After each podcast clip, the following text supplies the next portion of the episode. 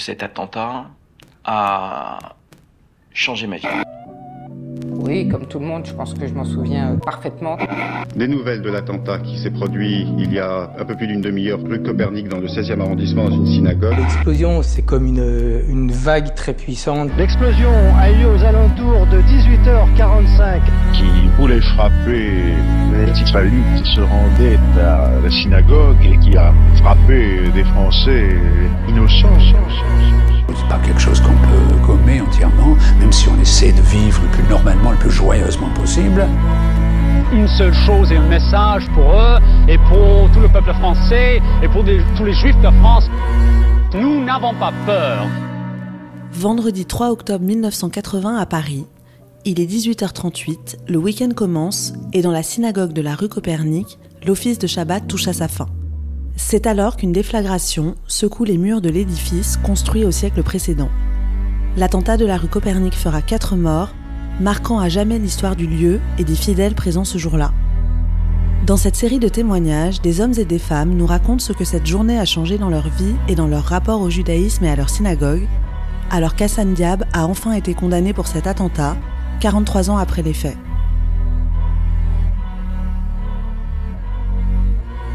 Vous écoutez, le 3 octobre 1980, Souvenir d'un attentat antisémite. Corinne Adler. Donc le 3 octobre 1980, c'était le jour de ma bat mitzvah. Et euh, donc c'est vraiment euh, un grand jour. Euh, on était cinq, cinq jeunes bar et bat mitzvah. On était deux filles, trois garçons. Et c'était juste après les, les, fêtes de Tishri. Donc c'est aussi pour ça qu'on était si nombreux, parce qu'il n'y avait pas eu de, de, de, de, célébration de bar et bat mitzvah pendant les fêtes. Je m'appelle Corinne Adler, je suis donc, euh, mon, mon, mon, métier c'est sage-femme et tabacologue et j'exerce aussi un petit peu le métier de comédienne. J'étais assez heureuse, euh, contente, un peu stressée forcément parce que voilà, ça allait être le, le grand jour où il fallait euh, bah, faire au mieux tout ce que tout ce que j'avais appris. Euh, il allait y avoir dans la synagogue euh, ma famille, c'est-à-dire mes parents, ma sœur, mon frère et mes grands-parents qui habitaient en Israël et qui, qui étaient venus exprès pour ça. Tout le monde est arrivé dans la synagogue à l'heure du début de l'office, donc 18 heures, comme euh, tous les vendredis soirs. Et nous, on est descendu avec le rabbin. On, on avait toujours l'habitude, enfin, ce qui se passe encore maintenant, de rentrer euh, par euh, l'arrière avec le rabbin, en suivant le rabbin, et d'aller directement sur la Teva. Voilà, donc le, on a les deux filles, donc euh, Françoise et moi, on a allumé euh, les bougies, on a fait la bénédiction des bougies, et puis euh, l'office a commencé, on a fait les prières dans, dans l'ordre. Ce qui est vraiment plaisant dans, à la synagogue Copernic, c'est qu'on on participe vraiment en tant qu'enfant, on participe vraiment à, à l'office et on chante, on, on, chante les prières avec le rabbin, avec le chazan, parfois tout seul. On a une vraie place. C'est pas, on n'est pas juste passif, on est actif. Moi, je pensais que c'était pendant la Hamida, qu'on était tourné vers la Teva et qu'on priait silencieusement. Il me semblait me souvenir de ça, mais apparemment, justement, là, avec le procès tout ça, ça a été redécrit et le rabbin Williams a redit des choses. Et il a dit que c'était pas la Hamida, que c'était le Kaddish, mais il y avait quand même un moment silencieux. Ça, je me souviens de ce moment. Euh, où on était donc tous tournés vers, euh, vers la Teva, donc dos aux fidèles. Et euh, je me souviens de mes pensées à ce moment-là, c'est-à-dire que j'étais très heureuse. J'ai eu un, un, vraiment une, un sentiment de joie en me disant euh, ça se passe bien, euh, euh, on chante comme il faut, euh, tous mes amis sont là, ma famille, enfin voilà, j'ai un truc de plénitude, euh, tout va bien quoi. Et euh, fière quoi aussi sûrement, fière, contente. Et, et, donc ce moment de silence où j'étais dans cette pensée de je suis heureuse. Et tout d'un coup, un bruit énorme euh, que vraiment que je peux encore avoir dans ma mémoire auditive, c'est-à-dire ce, bruit de l'explosion très très grand, vraiment que j'avais jamais entendu un bruit aussi grand. et, la verrière qui, qui tombe sur nous, donc plein de petits bouts de verre. Euh, et moi, mon premier réflexe a été de me cacher, de m'accroupir, de m'asseoir par terre et de me cacher sous la partie arrondie euh, de la Teva. Euh, j'ai su que c'était une bombe, un attentat, et j'ai tout de suite pensé, les terroristes vont rentrer dans la synagogue et ils vont nous mitrailler. Donc il faut que je me cache et que je me protège pour pas être tué. Et puis, je voyais encore ce qui se passait et je, je, je voyais euh, Michael Williams qui disait euh, Calmez-vous, on continue l'office. Pas de panique, euh, on continue. Et puis, pas de, pas de mitraillette. Donc, je me suis dit Bon, je peux sortir de ma pseudo-cachette. Euh, et comme le, le, rabbin disait on continue, ben j'étais j'étais au taquet, j'allais continuer donc j'allais suivre. Mais assez rapidement, on a vu qu'il y avait des gens qui paniquaient, qu'il y avait des gens qui étaient blessés. Enfin, ils ont vu et que c'était pas possible de continuer. À ce moment-là, il a dit bon, on sort dans le calme. Je me souviens de ça. Donc moi je l'ai suivi. On est descendu de la Teva. Je suis allée voir mon père, enfin mes parents, mais plutôt je me suis dirigée vers mon père, qui ils étaient euh, au deuxième ou troisième rang. Et mon père m'a dit euh, c'est une bombe, c'est un attentat. J'ai dit oui, je sais. Euh, et puis euh, on a dit qu'on va sortir de la synagogue. Et ce que ce qui ce qui était la petite touche d'humour quand même dans ce moment tragique, c'est mon grand-père donc qui habitait en Israël et qui était venu pour euh, la célébration de ma bat mitzvah, qui a dit à mon père, quand ça a explosé, qui lui a dit, euh, pour ça, j'avais pas besoin de venir à Paris. Et on arrive dehors, et là dehors, c'est vraiment une vision apocalyptique de guerre. Euh, donc déjà, il faisait nuit. Euh, toutes les vitres de, des devantures étaient par terre. Il y avait donc du verre par terre. Il y avait des corps par terre. Euh, euh, il y avait des voitures en feu. En tout cas, c'était vraiment une vision de guerre, euh, voilà, apocalyptique. Et ensuite, euh, je me souviens qu'on est rentré euh, une partie de la famille en métro, une partie de la famille en voiture, parce qu'il n'y avait pas la place pour tout le monde dans la voiture. Et, mais moi, j'étais dans la voiture et je me souviens de ce silence euh, vraiment pesant dans la voiture. Et, et, puis, je me souviens, encore une fois, je me souviens de mon émotion où j'étais à côté de la fenêtre, je regardais par la fenêtre et j'étais euh, à la fois triste et à la fois, euh, j'allais dire en colère, mais c'était plus euh, euh animé d'une force de combat plutôt. Voilà.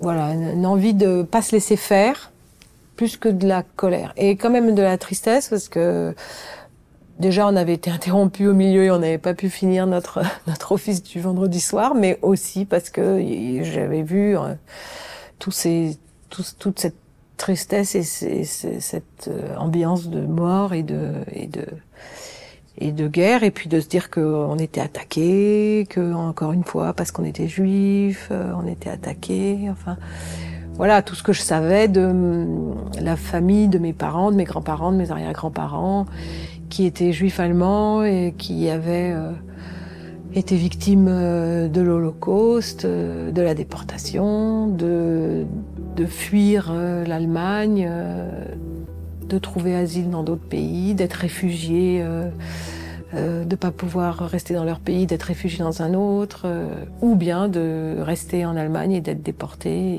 et, et d'être assassiné dans les camps. Enfin voilà. Donc tout ça, je le savais parce que mes parents et mes grands-parents nous ont jamais caché. Enfin, surtout mes parents nous ont toujours tout expliqué, répondu à nos questions. Et donc voilà, je me disais, euh, voilà, on est encore euh, visé quoi. C'est la cible.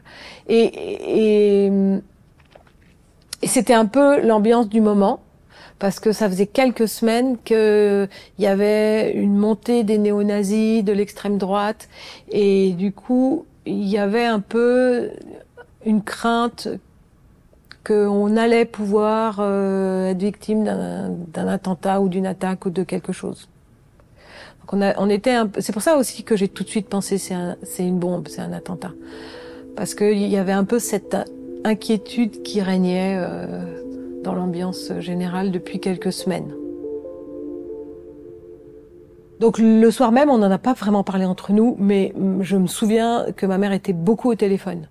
Euh, qu'elle répondait non nous nous allons bien mais c'est affreux c'est très triste euh, mais heureusement on est tous là on est tous vivants il y avait une, une ambiance un peu lourde quoi voilà et le rabbin qui donc avait dit euh, demain office comme d'habitude et donc le lendemain on est venu à la synagogue pour faire l'office du samedi matin et alors là, c'était, je, je m'attendais pas à ce que la synagogue soit totalement pleine.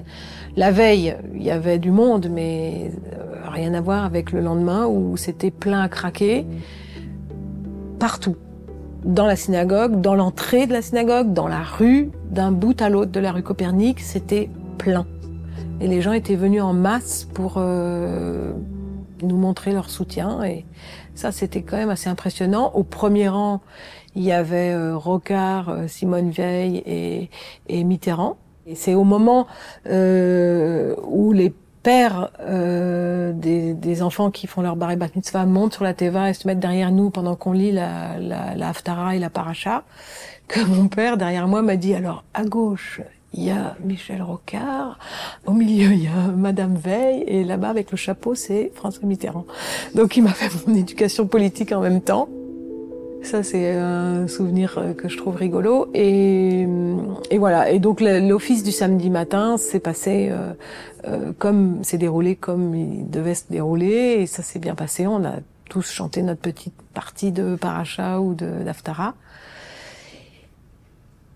Et après, euh, on est rentré à la maison de nouveau et le soir du samedi soir, il y avait une fête dans l'appartement de mes parents, dans notre appartement, avec euh, les amis, la famille, la fête qui était prévue. Et voilà, je, je me souviens que euh, quand les gens entraient dans l'appartement, ils étaient invités, tout ça, ils n'avaient pas été forcément à la synagogue, mais tout de suite, ils, il disait ça va, comment ça va, oh là là, c'est terrible. je me souviens de ces échanges. Euh. Et puis après, les gens étaient quand même détendus, c'était la fête. Euh. Voilà, je me, souviens quand même d'une fête joyeuse.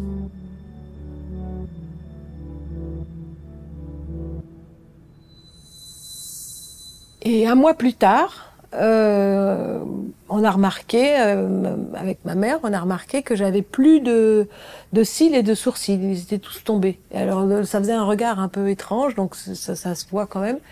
Et ma mère pensait que c'était une maladie euh, dermato. Elle m'emmène chez le, chez le dermatologue, qui lui dit, écoutez, je vois pas euh, ce que c'est, à, moins que vous ayez eu un choc il y a un mois.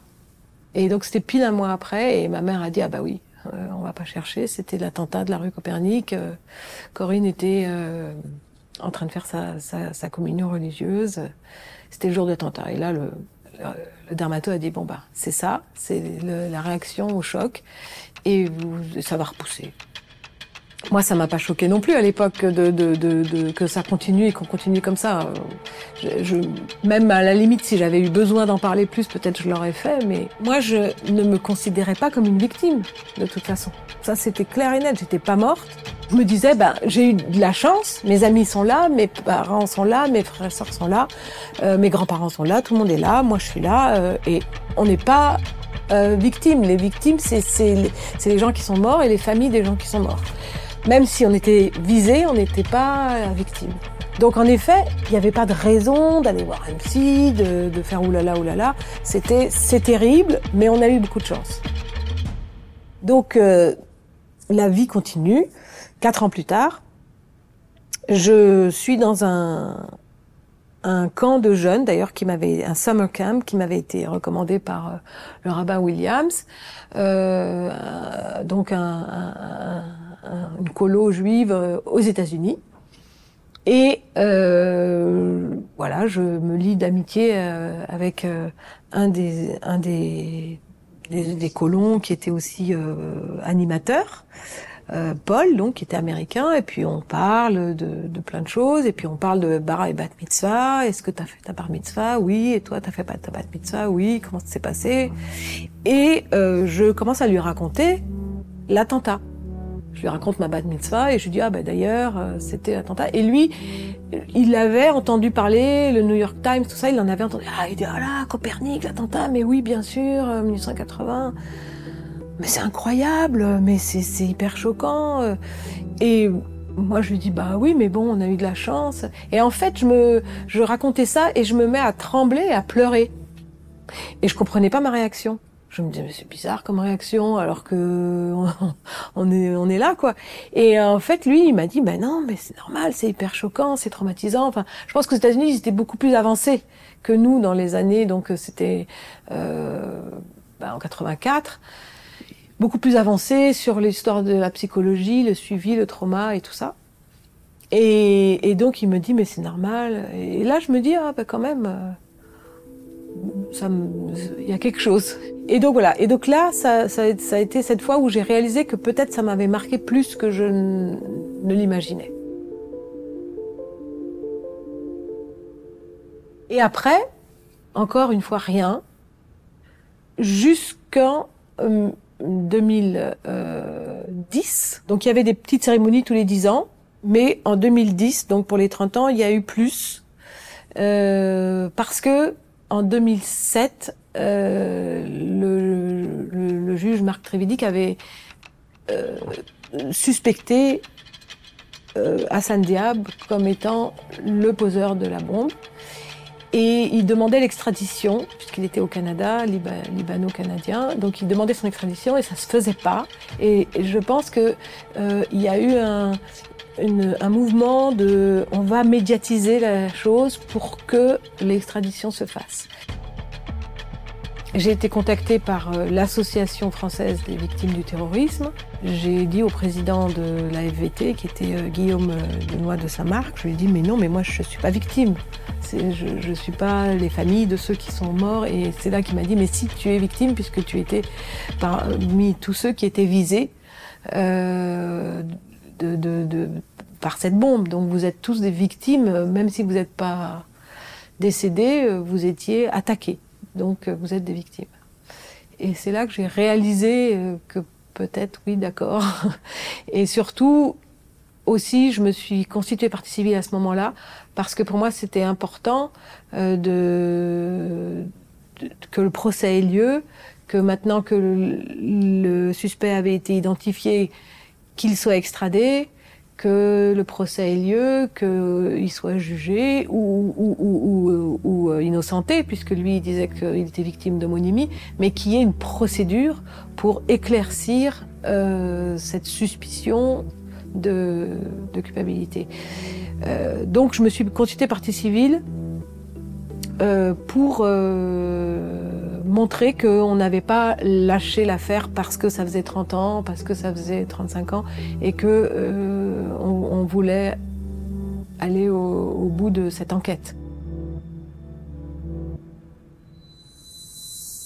Le, fait de d'adhérer à l'association française des victimes du terrorisme, le fait de parler avec le président Guillaume le fait euh, de participer aussi à un documentaire qui a été tourné à ce moment-là en 2010, pas, pas que le documentaire de Laurent Jaoui, mais un documentaire pour la FVT. Et puis la conférence de presse, les journalistes qui me contactaient à ce moment-là, le, le, enfin voilà, le, ça, ça le fait de rencontrer euh, l'avocat aussi, euh, maître David Père, qui était l'avocat de la FVT et qui m'a été présenté puisque je me constituais partie civile, donc euh, j'avais, j'étais mise en contact par la FVT avec cet avocat qui était, qui, qui était et qui est toujours formidable. le fait de faire tout ça, ça a été important pour moi.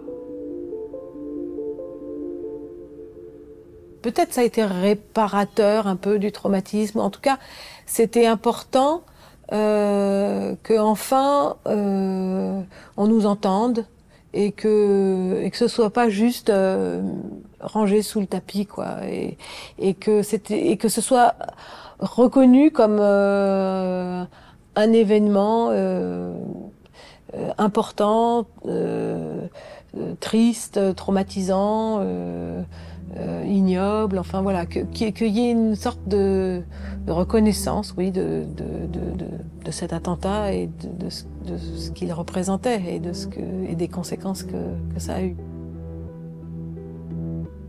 C'était un procès très important et, très, très émouvant aussi et, intéressant, vraiment. Euh, moi, j'ai appris beaucoup de choses sur la justice française et, et, je suis très, euh, très reconnaissante et je l'ai dit d'ailleurs au président et à la cour et quelle que soit l'issue de ce procès, j'aurais été pareillement reconnaissante. Parce que ça a été un travail énorme du côté de la défense comme du côté euh, de, des partis civils, euh, un travail de fourmi vraiment, et, chacun connaissait très très bien ses dossiers. Donc c'est vraiment euh, très sérieux et très très très bien très bien mené et le président a, réussi à, laisser autant de paroles à tout le monde, à faire voilà que les choses se passent de façon très très bien, très sereine. Moi, j'ai trouvé que c'était un procès de grande qualité. Euh, toujours est-il que ça m'a aussi permis euh, de beaucoup mieux connaître euh, d'autres parties civiles, notamment Patricia Barbet, qui est la fille de Michel Barbet, que je connaissais de loin avec chaque commémoration, mais là on a vraiment vécu les trois semaines ensemble et, et ça c'était important autant pour elle que pour moi et vraiment il y a une, une belle amitié qui, qui aujourd'hui existe euh, grâce à ce procès. Et, euh, et ça m'a permis de retrouver bah, tous les, les, jeunes fidèles de la synagogue qui, qui étaient avec nous dans le, ensemble, on était ensemble dans le groupe et de la sécurité. On s'était tous un peu éparpillés et le procès nous a, les a tous fait revenir et les a fait se constituer partie civile. Voilà, pour toutes ces raisons-là, euh, je, je, je, je, suis, euh, comment dire, euh, apaisée que le procès ait eu lieu. C'était vraiment quelque chose qui me tenait à cœur. Voilà, maintenant, euh, l'histoire n'est pas finie, étant donné que M. Hassan Diab a été condamné euh, à perpétuité. Euh, voilà, il a été condamné, il a été jugé coupable et condamné à perpétuité. Euh, il y a une demande d'extradition qui a été faite. Pour l'instant, de nouveau, il n'est pas extradé. Je pense que ce procès devait avoir lieu, il a eu lieu, et ça, déjà, c'est très bien. Donc je suis quand même sûrement un peu apaisée.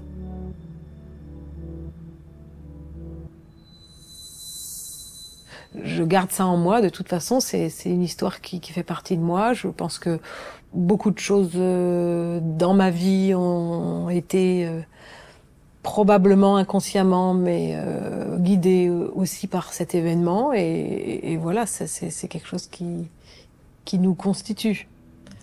Et ça, ça fait partie de notre vie, mais, mais ça va. Je, ça fait longtemps déjà, même euh, quand je me suis constituée partie civile, j'ai eu l'impression de, d'avoir une certaine résilience, enfin de vivre avec ça sans trop de difficultés.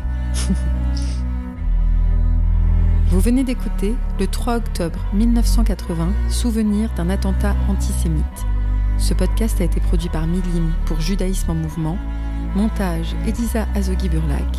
Mixage et musique Kevin O'Leary.